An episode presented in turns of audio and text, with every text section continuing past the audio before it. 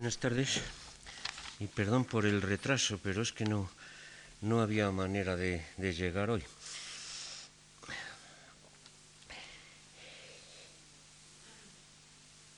Entre los años eh, 438 y 425 a.C., aproximadamente, mm, Eurípides escribe la mayor parte de su producción de tragedias eróticas, unas 25.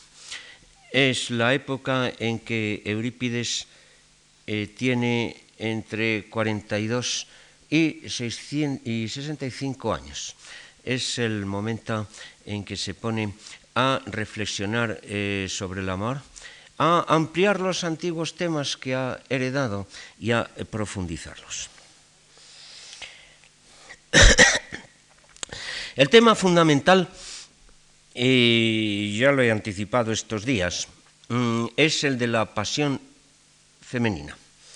Es la presentación en escena de sus eh, célebres heroínas enamoradas. Y ya sabemos que esto es una continuación y vimos los antecedentes, eh, sobre todo el primer día eh, que yo inicié este ciclo, eh, hace ocho días eh, exactamente. Eh, vimos que en el mito y en una serie de rituales que se desarrollaban mediante cortejos, escenas miméticas, mujeres que representaban a estas enamoradas, abandonadas, etc., estaba este tema que viene de los antiguos cultos religiosos, los antiguos cultos de la fecundidad, ¿no? El tema de eh, la mujer, en un principio diosa, heroína, sacerdotisa, luego se pasa a una mujer eh, común, eh, la mujer que busca el amor del Dios, del héroe, del hombre, y esa segunda fase del tema de la cual yo hablé, el tema del abandono, de la soledad y de la muerte. Fundamentalmente es lo mismo. Eh, pero evidentemente ahora estos temas se tratan con una amplitud muchísimo mayor. Y porque lo que sabemos de los mitos, bien, son unas pequeñas palabras donde se relatan, donde eh, Afrodita busca Anquises o como eh, Circe pretende el amor o el sexo de Odiseo, cuando se trata de ritos hay unas mínimas descripciones, apenas eh, versos literales, ¿no? puros refranes repetitivos. Y cuando realmente el tema se ha desarrollado en Grecia más antes de Eurípides, ustedes lo han visto, eh, han sido en desarrollos, diríamos que secundarios, eh, cuando a partir de aquí se han desarrollado los temas de amor homosexual o bien femenino en Safo o bien masculino en diversos poetas, y habéis, aquí sí que ha habido ya una profundización. Con esos temas de la búsqueda, del ansia, del deseo, eh, los temas de los celos, eh, de, la queja, del lamento, eh, del ansia, de la soledad, del deseo de muerte, todo esto. Ha sido fundamentalmente por ese trasvase mmm, a toda esta poesía homoerótica y luego en algún momento yo hablé de Arquíloco, un trasvase un nuevo tipo de poesía, la poesía en que el sujeto no es la mujer sino el hombre. En, en repito, es aquí donde ha habido ya una cierta profundización. Eh, una profundización. En realidad, motivos eh, que hemos encontrado en Safo, que hemos encontrado en Arquíloco, en los poetas homoeróticos, Teonis, etc., los vamos a reencontrar en Eurípides. Eh, solamente que estos poetas que son verdaderamente significativos en el desarrollo del sentimiento amoroso, eh, pues han llegado a nosotros eh, fundamentalmente en pequeños fragmentos. De manera que eh, la amplitud del tratamiento eh, como el que hay en Eurípides no se encuentra allí. Además yo les decía que el amor homosexual en, en, Grecia, en términos generales, en esta época, es una especie de, planta de estufa, es algo que se cultiva en círculos cerrados, a los cuales más o menos se deja vivir, y que no se interfieren eh, con el centro de las creencias, de las conductas, de los dogmas de la vida social. Los problemas están allí dentro. Pero cuando llegamos a Eurípides, los problemas estarán dentro, dentro de la pareja enamorada, puesto que volvemos evidentemente al tema de la relación hombre-mujer. Es este tema el que se retoma, aunque se ha enriquecido por todas esas experiencias y todos esos desarrollos en Safo y los demás cuando lo retoma Eurípides. Y naturalmente es el amor entre hombre y mujer. Eh, y esto está en medio de la sociedad. Eh, y hay eh, una serie de instituciones, hay lo que llamamos el nomos, la norma, la moral, norma social, como quieren, algo con lo que ese amor choca. Entonces habrá desarrollos absolutamente nuevos, completamente nuevos. Fundamentalmente el tema es el del adulterio femenino, que evidentemente eh, choca eh, con el matrimonio, que es una institución absolutamente central en la vida griega. Entonces habrá el tema del amor, pero habrá el tema eh, del amor que choca con obstáculos, que produce crisis, que produce tragedia. ¿no? Este amor va a ser el amor trágico. No es un invento del todo el amor trágico, no es del todo un invento de Eurípides. Ya hablábamos de esas heroínas abandonadas eh, que, miméticamente lloraban al amado muerto, desaparecido, etc. ¿no? El amor unido al, lamento trenético de duelo. No es una innovación mm, del todo, pero es que este amor trágico eh, no es solamente el llanto por el abandono o por el fracaso en el deseo, sino que es el choque con la sociedad. Y el choque con principios respetables. Y esta es la cuestión, que Eurípides está en los dos lados y ve todas las razones y todas las sinrazones. Y esto evidentemente lleva el tema mucho más allá. Fundamentalmente, ya digo, se trata del adulterio femenino. Tenemos a las famosas heroínas enamoradas. Pero no solamente es esto, es que Eurípides explora también otros terrenos por ejemplo, el, terreno del incesto en, su tragedia sobre los hijos de Eolo, ¿no? O, incluso, e incluso el, amor de la mujer por el toro, Pasífae, Pasífae en los cretenses, ¿no? Pasífae enamorada del toro. Y Eurípides no retrocede ante nada. ¿eh? Toda esa pasión desbordada ¿eh? se encuentra con una serie de situaciones en las cuales evidentemente hay una crisis, ¿no? Eh, y hay un choque, mm, y hay un dolor, y hay muerte. Luego daremos un pequeño repaso a los primeros principales títulos eh, conservados de las tragedias eróticas de Eurípides de esa época, la cual quizá por ver ya el amor en cierto modo alejándose, ¿no? Eh, reflexiona sobre él. Veremos algunos títulos, aunque evidentemente la culminación para nosotros está en las dos grandes tragedias eh, que se nos han conservado enteras, la Medea del 433 eh, y el Hipólito, el segundo Hipólito del 428.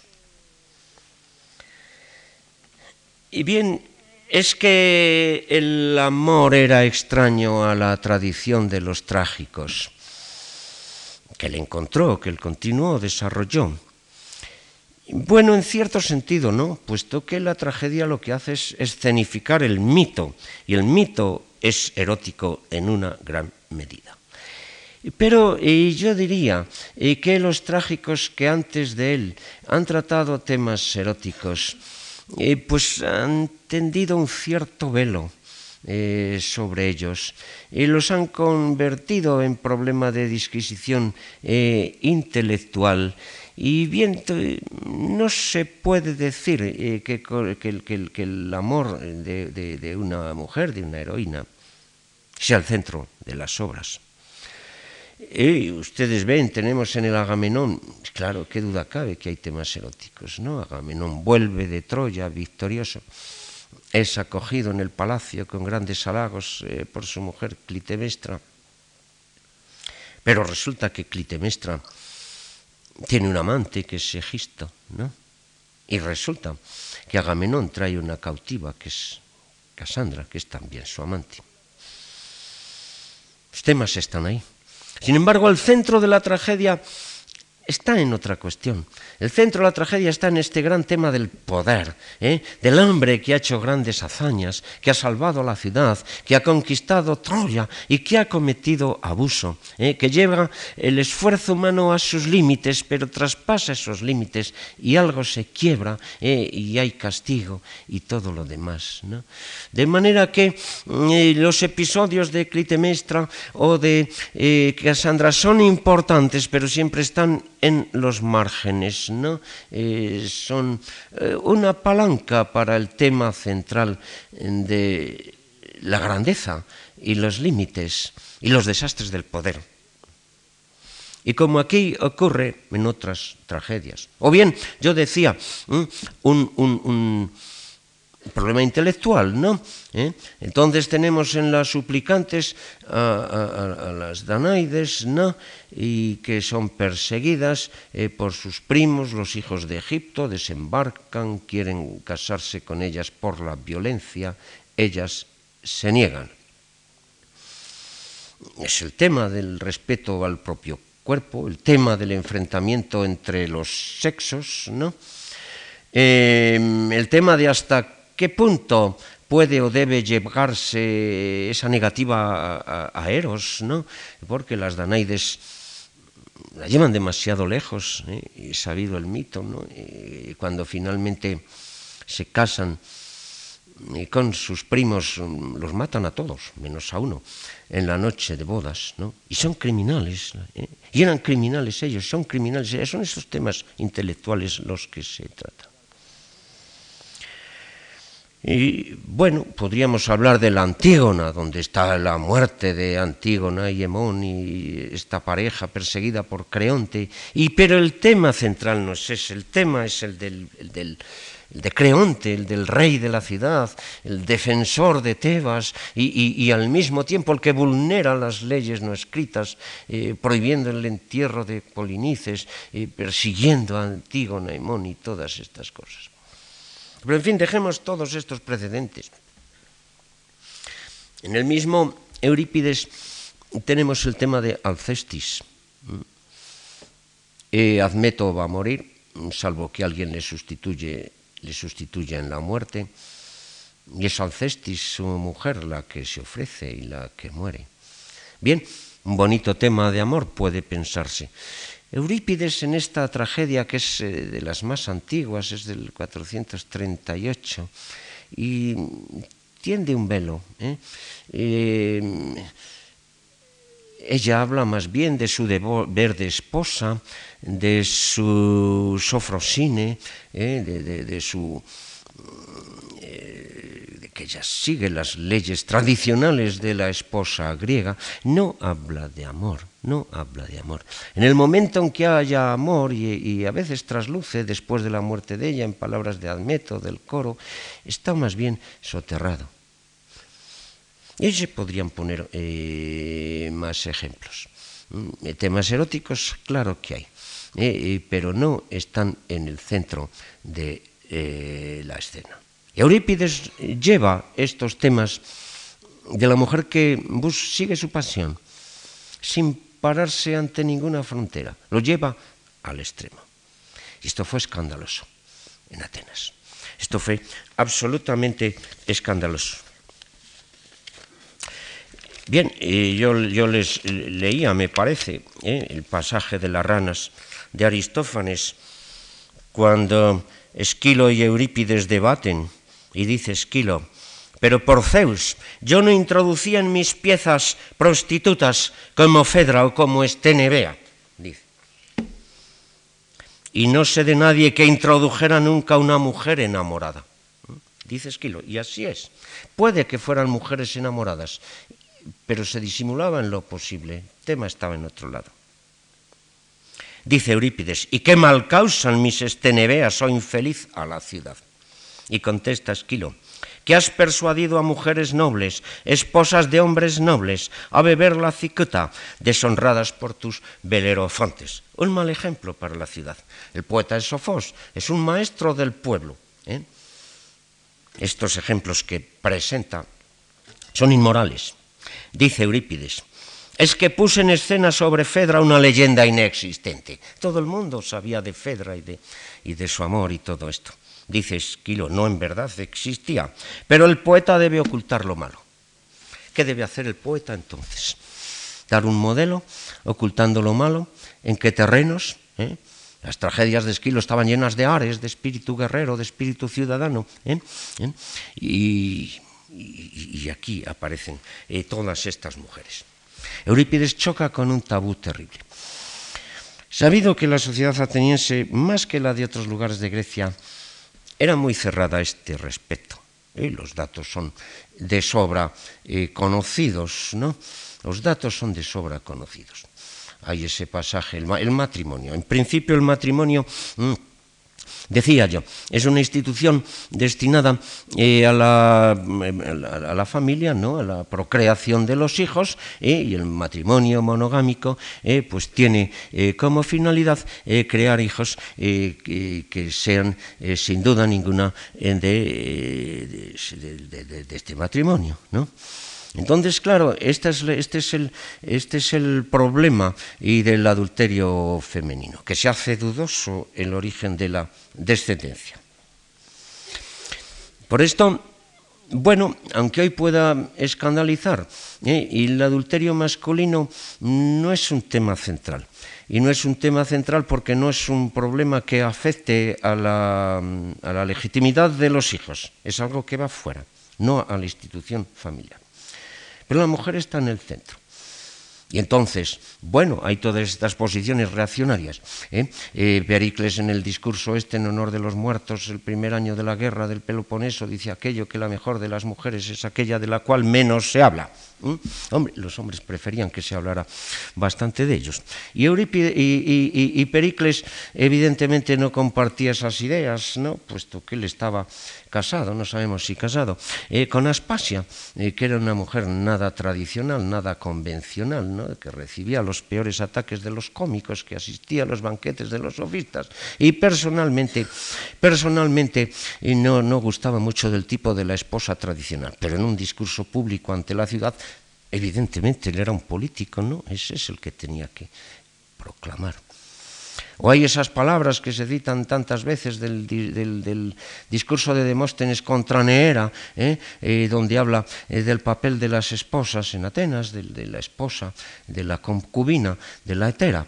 Mm, tenemos las esposas, dice más o menos, para que nos den hijos legítimos y cuiden de la casa.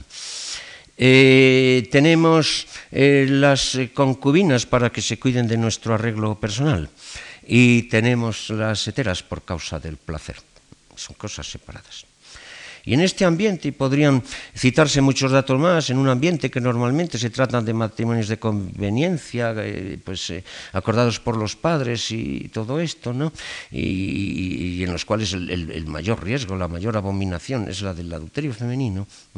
En este ambiente eh, surge Eurípides y pone en la escena a estas famosas heroínas, estas que eh, Aristófanes o, Esquilo en las palabras que Aristófanes le atribuye, mm, califica de prostitutas, ¿no? de, de, porna y de la palabra que queramos poner. Evidentemente escandalizó. Eurípides abría un camino. Eh, fue muy admirado, eh, fue muy leído en época helenística, recibió pocos premios en el teatro los jurados no solían premiarle. Y sabemos de la Medea, sabemos que la Medea obtuvo el tercer premio, y, había solamente tres. Eh, es, escandaloso, ¿no? Eh, poner todo esto que sí se sabe que existe bien, pero se oculta, ponerlo allí en primer término y crear y convertir este tema en un nuevo gran tema trágico. Porque el tema trágico por excelencia, repito, es el tema del poder. incluso del poder entre los sexos, incluso, aunque es secundario, pero esto no es cuestión de debatir el poder entre los sexos, esto es otra cuestión. El tema fundamental es el del poder, es el gran rey, el gran vencedor, el salvador de la ciudad, aquel a quien todos veneran, sabio al mismo tiempo. Y que en un momento dado traspasa un límite más de la cual y, rompe con las leyes de la religión, las leyes de la costumbre, por soberbia, por gibris, eh, por abuso, eh, por tiranía, y viene la catástrofe, y viene la catástrofe. Y es un hombre grande, y el coro le llora, y el público le llora, y es un modelo de humanidad pero al mismo tiempo, al mismo tiempo es un ejemplo de a dónde llega la acción humana eh, cuando pasa ciertos límites. Este es el tema fundamental, este es el tema eh, central. Ese héroe, ese hombre grande que parecía incomponible y, pues, parecía salvador, eh, y se derrumba a lo mejor entre lágrimas, como, como Ajax, por ejemplo, ¿no? Esto es escandaloso. ¿eh? Un hombre, un hombre dominado por las lágrimas que pierde el dominio de sí mismo. ¿eh? Por eso Platón, Platón y lo condena en su República eh, a estos poetas que presentan ese terrible espectáculo. El del hombre que abusa y el del hombre que abusa y que luego se derrumba. Terrible espectáculo. Y bien, pues Eurípides, que a veces trata también ese tema, por supuesto, trata este otro tema. La mujer que sigue el sentimiento amoroso, que es una cosa divina. ¿eh? Era, digo, Afrodita, eh, Eros, lo, sostienen, es algo que está en la naturaleza humana. ¿eh? Esta mujer va mucho más allá de las demás, ¿eh? que, no se atreven, que respetan medrosamente el nomos, la norma, etc. Es admirable. ¿eh? Y no es, no es una porne, una prostituta, como dicen en esas palabras, no, es una mujer sensible, se encuentra en problemas de los cuales no sabe salir, se debate, ¿no? Y pero, pero, pero rompe ese límite, provoca la catástrofe ¿eh? y evidentemente provoca el crimen o el derrumbamiento de ella misma o eh, de algún otro de los personajes. Este es el nuevo tema, este es el gran tema ¿eh? que Eurípides inaugura y que pone sin velos ahí, como le digo, en medio de la escena. Entiéndame, no se trata de aprobar o de desaprobar. No se trata de dar buenos ejemplos ni de dar malos ejemplos. Eurípides, por supuesto, no aprueba que Medea mate a sus hijos. Las mismas heroínas tampoco se aprueban a sí mismas. ¿eh? Fedra, Fedra ¿eh? tiene grandes dudas, grandes contradicciones internas sobre lo que hace en relación eh, con el amor a Hipólito. No se trata de dar un modelo, no se trata de aprobar, no se trata de negar, se trata de comprender.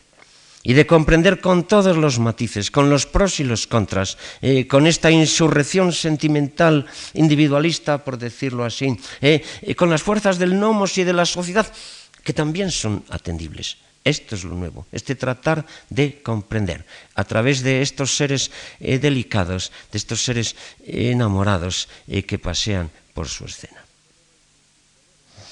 Evidentemente, los temas del, héroe en del Eros en principio son los temas tópicos. Y los temas sobre la mujer en principio son los temas tópicos. Hay toda la tradición en Grecia de los tópicos contra la mujer, de los tópicos contra el hombre, ¿no? que a veces se debatían en, estos festivales en que eh, luchaban y se insultaban eh, coros de hombres y de mujeres. ¿no? Eh, la mujer es un ser débil, puede resistir menos al eros, el eros es brutal, es una fuerza imposible, hasta los dioses sucumben ante él. ¿no? Y la mujer es un ser pasional, eh, por todas estas eh, razones, ¿no?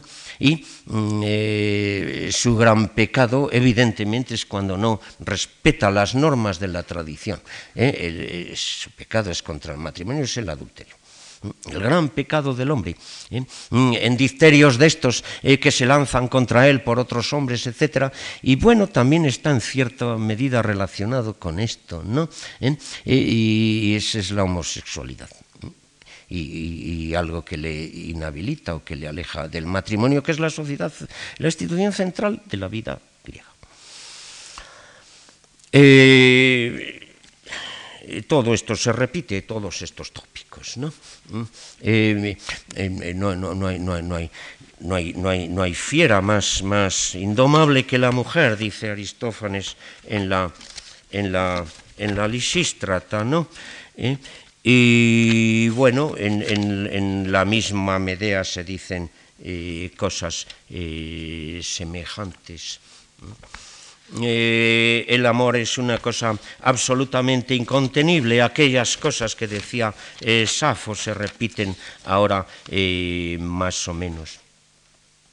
Dice, no, no, la Fedra esta que conocemos, la de la tragedia anterior que no ha llegado a nosotros con el mismo título, que era más impúdica que esta, porque en esa tragedia anterior Fedra declaraba directamente su amor a Hipólito. Eh, bueno, Eurípides eh, tuvo que aceptar esta especie de censura y hacer una nueva Fedra en la cual el amor eh, de ella llega solo indirectamente, por vía de la nodriza, a los oídos de Hipólito. Decía la antigua Fedra, tengo un maestro de mi audacia y mi impudor, que es el más fértil en recursos en situaciones imposibles, Eros de entre los dioses, contra el que peor se lucha. Es un dios amajos, en la misma, de la misma tragedia es otro fragmento que dice, las mujeres somos un fuego más difícil de combatir que el fuego. Precisamente eh, por esa su proclividad a, sucumbir a la pasión. ¿Eh? Y pueden llevar las cosas hasta los más grandes extremos, hasta el extremo de matar a los hijos, hasta el extremo de la calumnia y la venganza, ¿eh? como hace Fedra en el Hipólito de eh, Eurípides. Estos son los tópicos. Claro, los antiguos habían sacado ciertas conclusiones. Sátiro el biógrafo de Eurípides, esa biografía que va en cabeza de ciertos manuscritos, eh, hablando de las, características de su teatro, eh, dice eso de Tenanaideyan y proclama el impudor de las mujeres. Era uno de sus tópicos. Bien, esto es una manera demasiado simple de ver las cosas, ¿no?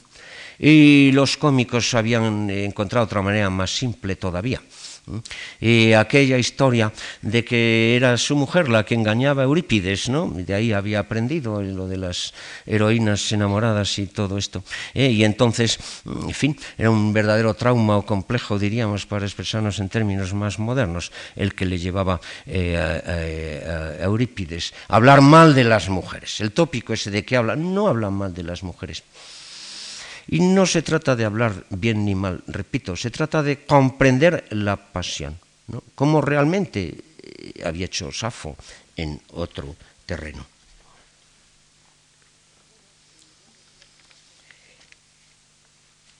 Bueno, yo decía que iba a hacer un pequeño repaso de las tragedias eróticas de Eurípides. El tema evidentemente le apasiona, le obsesiona. Tenemos el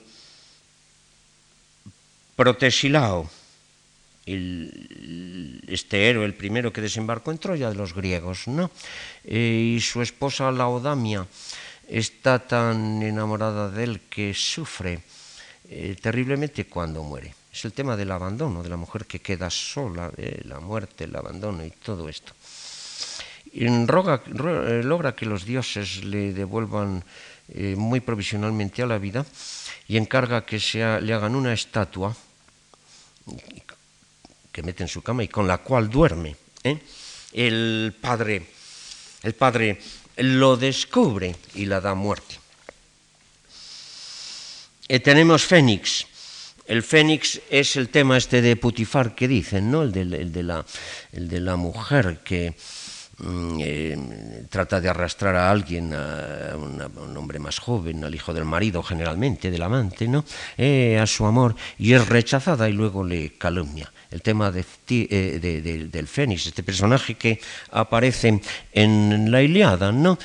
Y al cual la, amante de su padre Amíntor había tratado de seducir sin éxito y le había denunciado luego falsamente, es la famosa historia de José, en la Biblia, ¿no?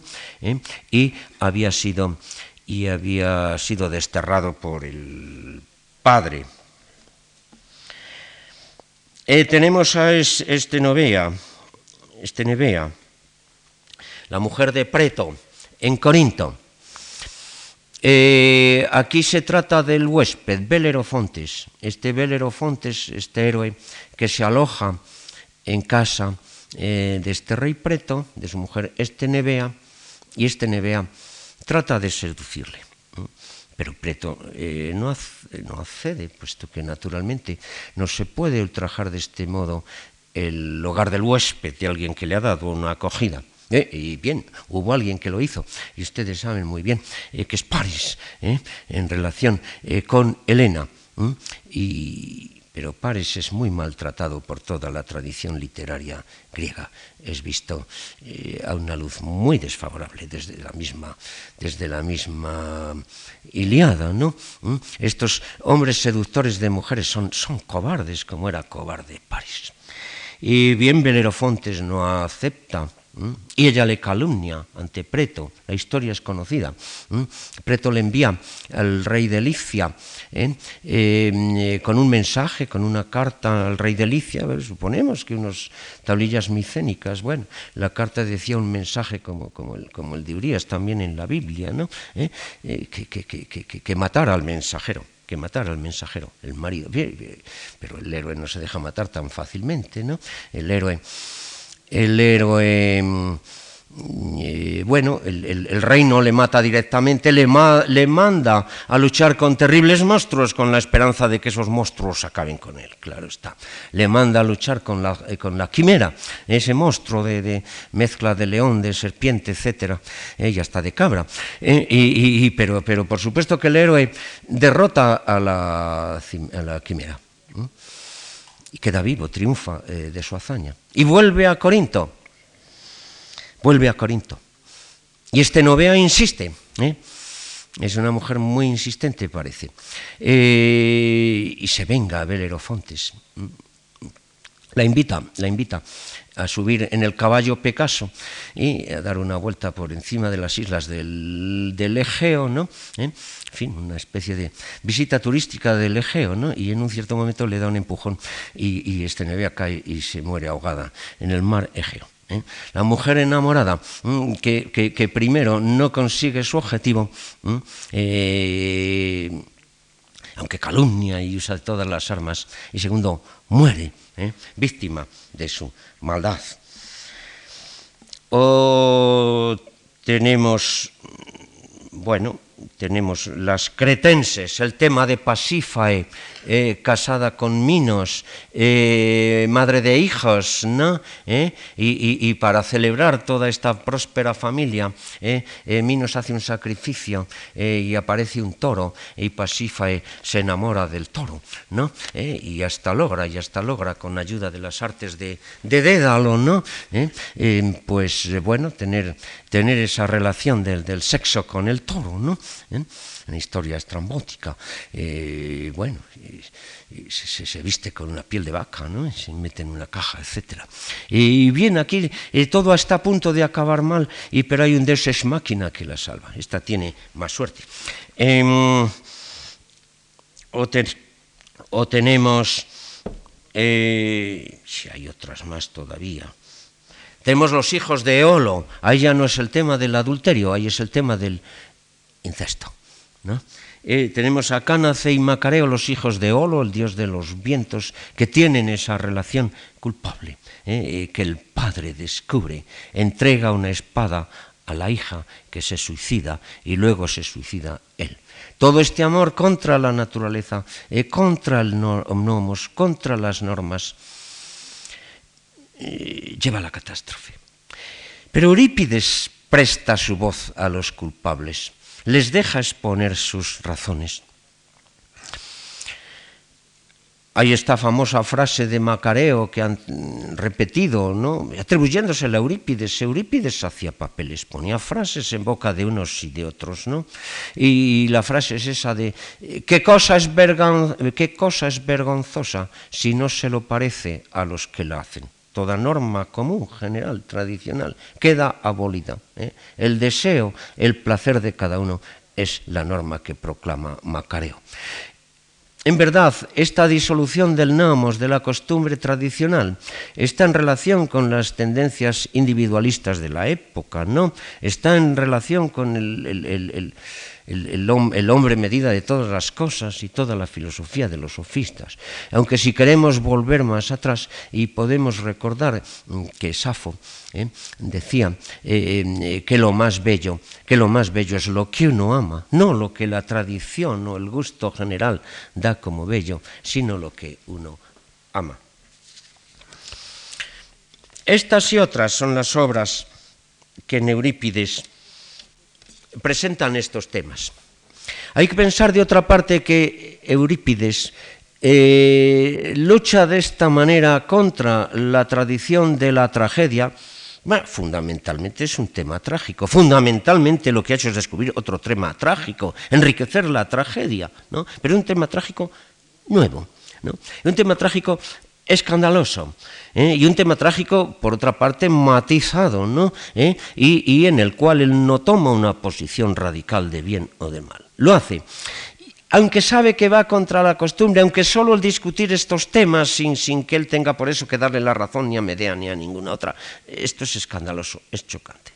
Pero es que Eurípides gusta de esto. Eurípides es el poeta que defendía, por ejemplo, mm, al hijo ilegítimo natural frente al legítimo en el Alejandro, ¿no? O, eh, o, lanza dicterios contra los nobles. En la Electra el labrador se comporta mucho más dignamente que los nobles eh, frente a Electra abandonada. Eh, y por supuesto, eh, eh, lanza de nuestros contra el poder en las Fenicias, en la Ifigenia en Naulide.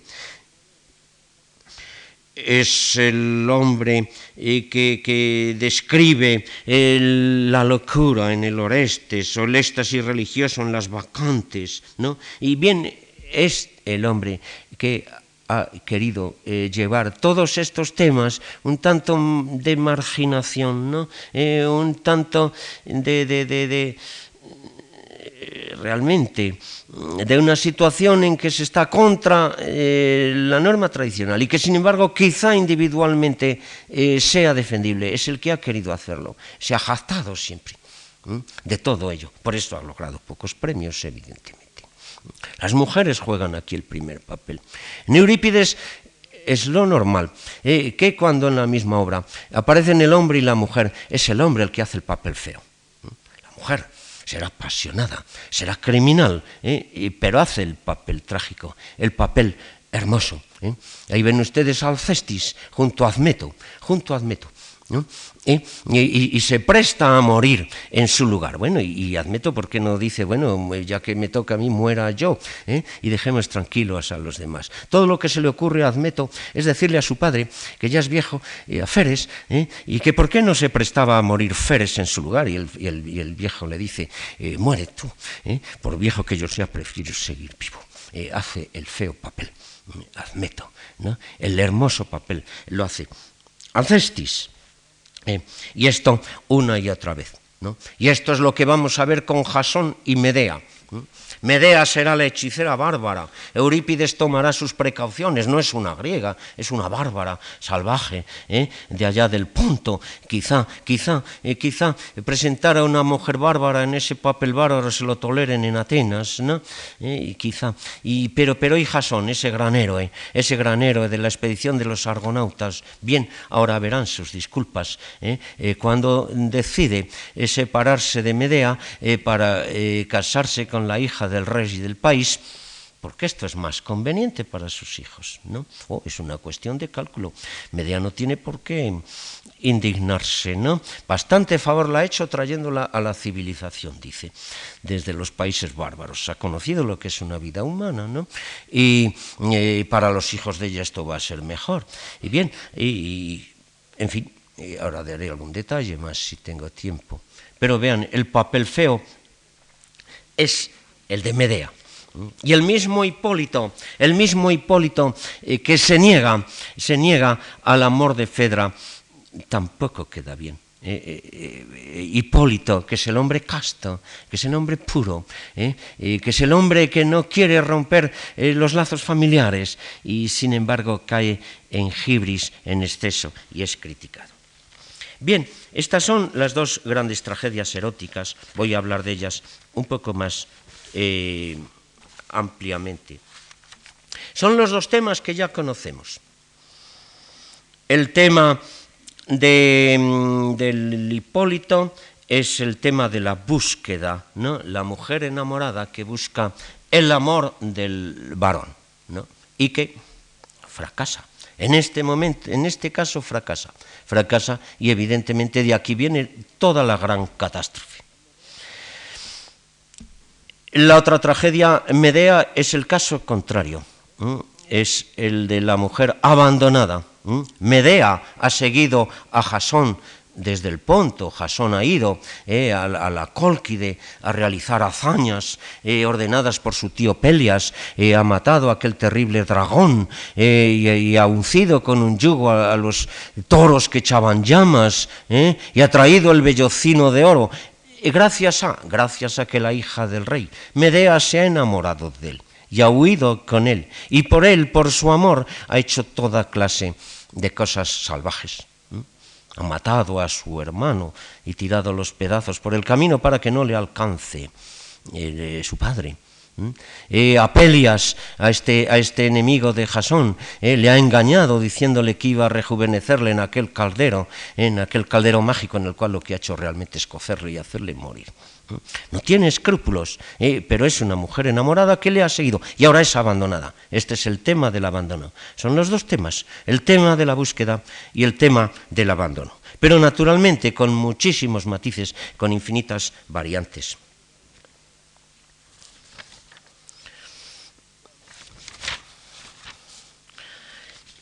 Veamos, Medea es más antigua, aunque el tema es el segundo. Ustedes ven, Medea está en Corinto, está en Corinto con Jasón, y Medea es rechazada por él que va a casarse con la hija del rey. Tenemos los enfrentamientos una y otra vez. Eurípides, que como digo, comprende profundamente los temas femeninos, ¿no? Que pese a la irritación de ciertos sectores, eh, pone a la mujer en el centro de la peripecia eh, trágica, ¿eh? pone en boca de Medea esas palabras bien conocidas, en las cuales se queja de la injusta situación de la mujer, obligada a casarse con alguien que no conoce, a unirse a un destino totalmente impredecible. Este tema que también está en Aristófanes, en Lisístrata, ¿no? Dice, de cuántas cosas, dice Medea, tienen vida y pensamiento, nosotras las mujeres somos el ser más desgraciado. Pues nosotras debemos con derroche de riquezas comprarnos un esposo. Habla de la dote.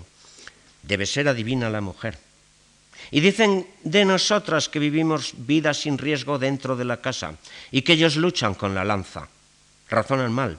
Tres veces yo querría resistir a pie firme al lado del escudo que parir una vez, dice Medea. En Lisístrata hay cosas eh, parecidas.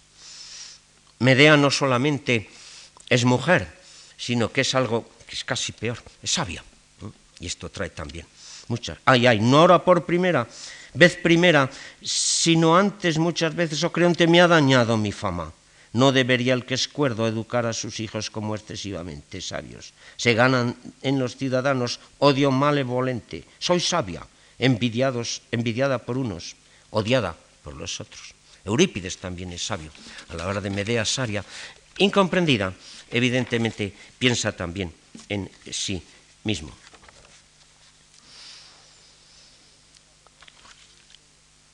Lo más interesante quizá de la obra eh, son los enfrentamientos, los agones entre los dos esposos, los argumentos. ¿no? Medea es abandonada. ¿Qué, puede argumentar? Argumenta sus viejos recuerdos. Es quizá su peor error. ¿eh? Pedir gratitud por algo que hizo en tiempos. Aquello de yo te salvé yo te salvé, le salvó de los toros que vomitaban fuego, le salvó de todos los demás. Abandonó su patria y todo lo demás por él, ¿eh? y ahora lo dejan. Yo te salvé, cual saben cuántos de entre los griegos subieron a la misma nave Argos. ¿Y, y qué dice Jasón? Y en cuanto a tus reproches por mi boda real, voy a mostrarte lo primero que soy sabio, y luego prudente, y además gran amigo tuyo y de mis hijos. Mantente en calma. Evidentemente la, actriz que hace el papel de Medea cuando le dice Jasón de que, de que es un gran benefactor y amigo suyo y de sus hijos, hace un gesto de echársele encima. Mantente en calma. ¿Eh? Y, qué es lo que continuará diciendo? Bien, todos estos argumentos, yo te saqué del país bárbaro, yo te enseñé la civilización, muy sarcástico.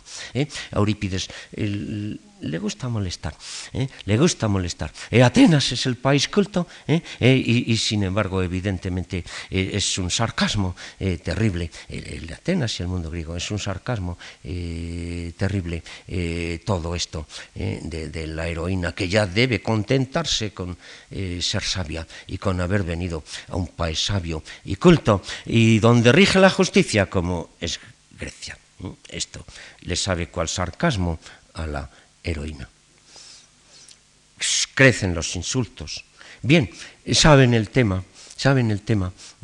Eh, Medea decide vengarse de Jasón y vengarse de Jasón en aquello que más quiere, en sus hijos. Medea da muerte a sus hijos. Pero lo que nos interesa en esta tragedia es que este personaje Medea que mata a sus hijos y que ella misma sabe que su pasión va más allá y triunfa sobre su sensatez y su cordura y su sabiduría. Y es un personaje delicado ¿eh? y, que los ama, y que, que, se dirige a ellos con todas esas palabras de, amor infinito, que vacila constantemente, avanza, se echa hacia atrás, en renuncio, prefiero perder, prefiero... y luego dicen, pero yo voy a abandonar mi orgullo, mi dignidad, vivirán, vivirán, ¿eh? pero, pero en el Hades, no aquí, junto a este Padre que tienen.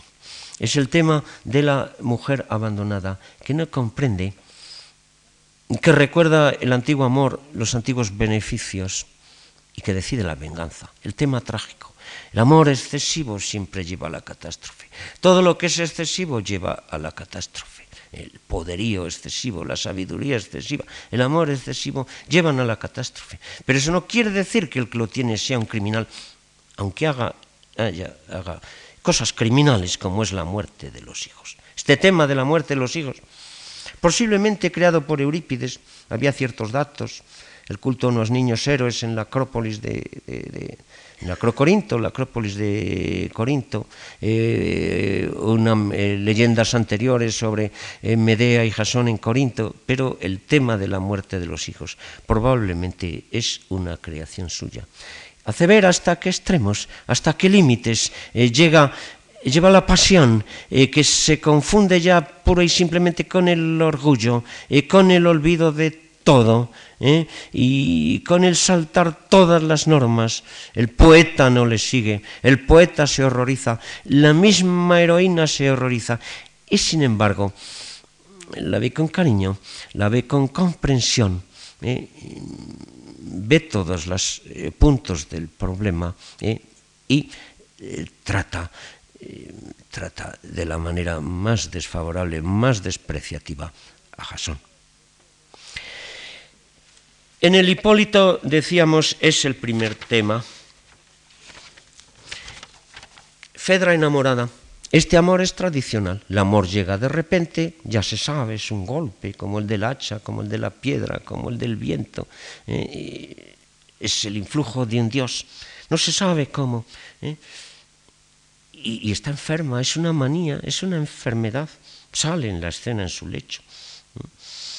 Eh, es el tercer día, es hoy el tercer día, dice el coro, que sin llevar comida a su boca me cuentan, mantiene del fruto de Demeter puro el cuerpo, con duelo oculto la ribada intenta, cual nave al fin infortunado de la muerte. La mujer que no logra el deseo, busca la muerte, busca la muerte. Este tema ya lo conocemos. Sueña, delira, ¿eh? sueña con el hipódromo, sueña, con, sueña con, con, la caza, con los caballos, con los perros, con el medio en el cual vive Hipólito, el hijastro, el hijo de Teseo, eh, su marido. Y yo les decía, en la primera, en la primera obra de Eurípides, es ella la que, se, la que revela su amor a Hipólito, y en la segunda no. Es la, nodriza la que la sonsaca. ¿Qué enfermedad es esa? No quiere hablar. ¿Qué es eso que he oído? Pregunta ya. ¿eh? Apretada por la nodriza, ¿eh? pregunta ya Fedra. ¿Qué es eso que he oído que sienten los mortales? El amor. No sabe nada. Es una mujer casada. Eh, no tiene noción de lo que es el amor. Ha oído hablar.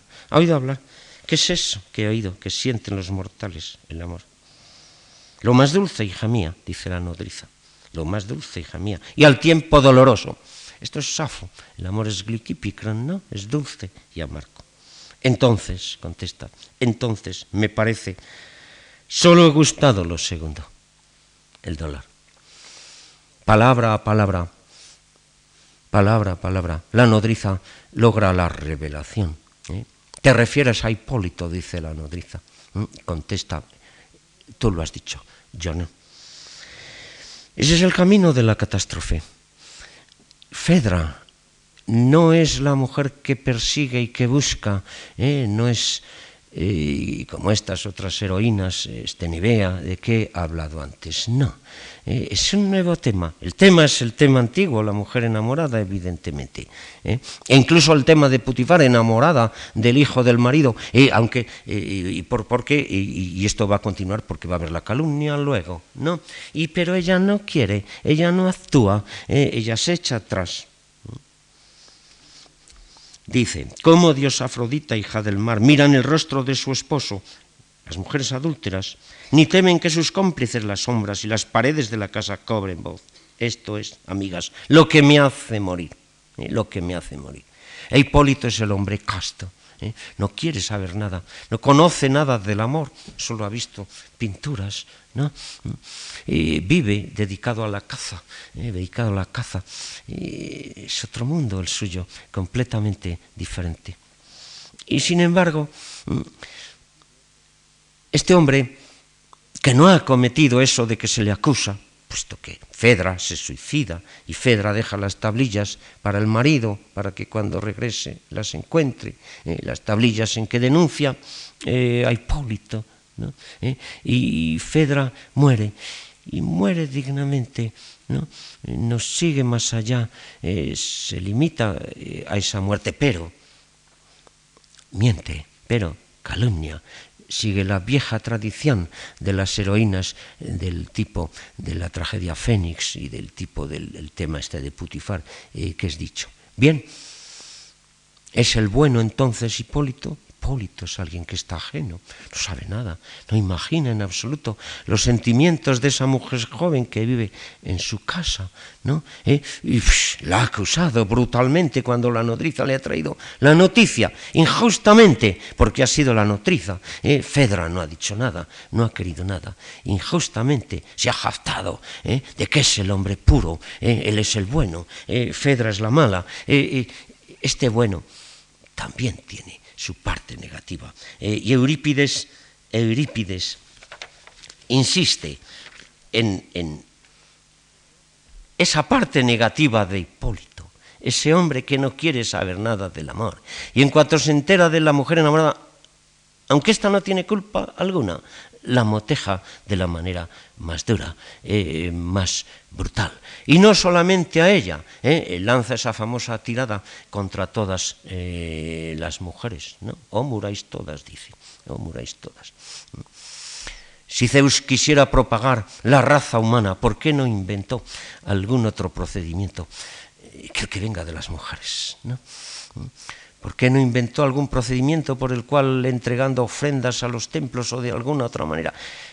Esto es realmente, esto es blasfemia, ¿eh? porque el amor es cosa divina en términos generales y la generación y la continuación de las familias y el sentimiento y las personas, ¿no? Y ese hombre aparentemente puro y casto sin duda, ¿no? Y abusa, abusa, ¿no? Entonces Eurípides, eh, trayendo el viejo tema, el tema de la mujer enamorada, el tema de la calumnia eh, contra el hombre que no le ha hecho caso, ha sacado algo nuevo. Eh, esa mujer enamorada es un alma casta, es un alma casta, es un alma pura, es un alma tierna. Y el hombre que ha hecho el, el bello papel de rechazar esas proposiciones deshonrosas, bueno, tiene una pureza brutal. ¿eh? Está demasiado creído de sí mismo. ¿eh? ¿Qué mundo quiere?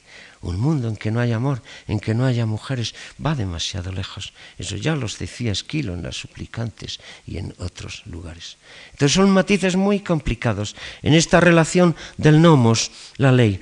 Fedra respeta el, respeta el nomos, respeta la ley respeta la ley, a pesar de su amor. Eh, y, Hipólito realmente no se puede decir que lo respete cuando llega tan lejos sus palabras. Este es el amor trágico, podrían decirse muchas cosas más, pero el título de esta conferencia, quizá, no sé, demasiado rápidamente dado, decía yo, del amor trágico al amor feliz. Me dirán ustedes, si el amor feliz, ¿dónde está? Y claro, mm, evidentemente la tragedia no se inventó para describir la felicidad. El tema trágico fundamental, que es el del poderoso, el del rey, el del guerrero, ¿eh? y que sin embargo ocasiona la desgracia suya o los demás al final. Ese tema, ese tema trágico va entreverado eh, con reflexiones en las cuales el poeta muchas veces abomina de ese ideal de poder y de ese ideal guerrero. No sea ya un conquistador de ciudades, dice el coro del Agamenón. Eh, sabe eh, que ese exceso de poder, ese exceso de sabiduría, no conduce a nada bueno al lado de la felicidad suprema, separada por un estrecho tabique, está la desgracia, dice Esquilo otra vez. ¿eh? La tragedia es poesía antiépica. No se trata del elogio de la acción y de la hazaña, se trata de exponerla y de ver las luces contrarias que hay en ellas, luces de grandeza y de miseria. Cuando expone el tema del amor, ocurre algo parecido. Entonces,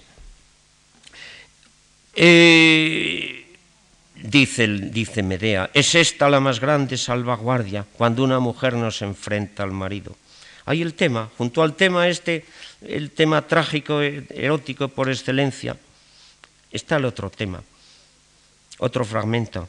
Aquellos que huyen en demasiado de Cipris, de Afrodita, están igual de enfermos que los que la persiguen demasiado. Todos están enfermos. ¿Cuál sería el ideal? El amor moderado dice el coro de Hipólito. Amor, amor, o tú que de los ojos haces manar deseo, llevando un placer dulce al corazón de aquellos contra quienes batallas. No vengas a mí unido a la desgracia, ni sin medida. Un amor con medida. Un erosofron, un amor temperante.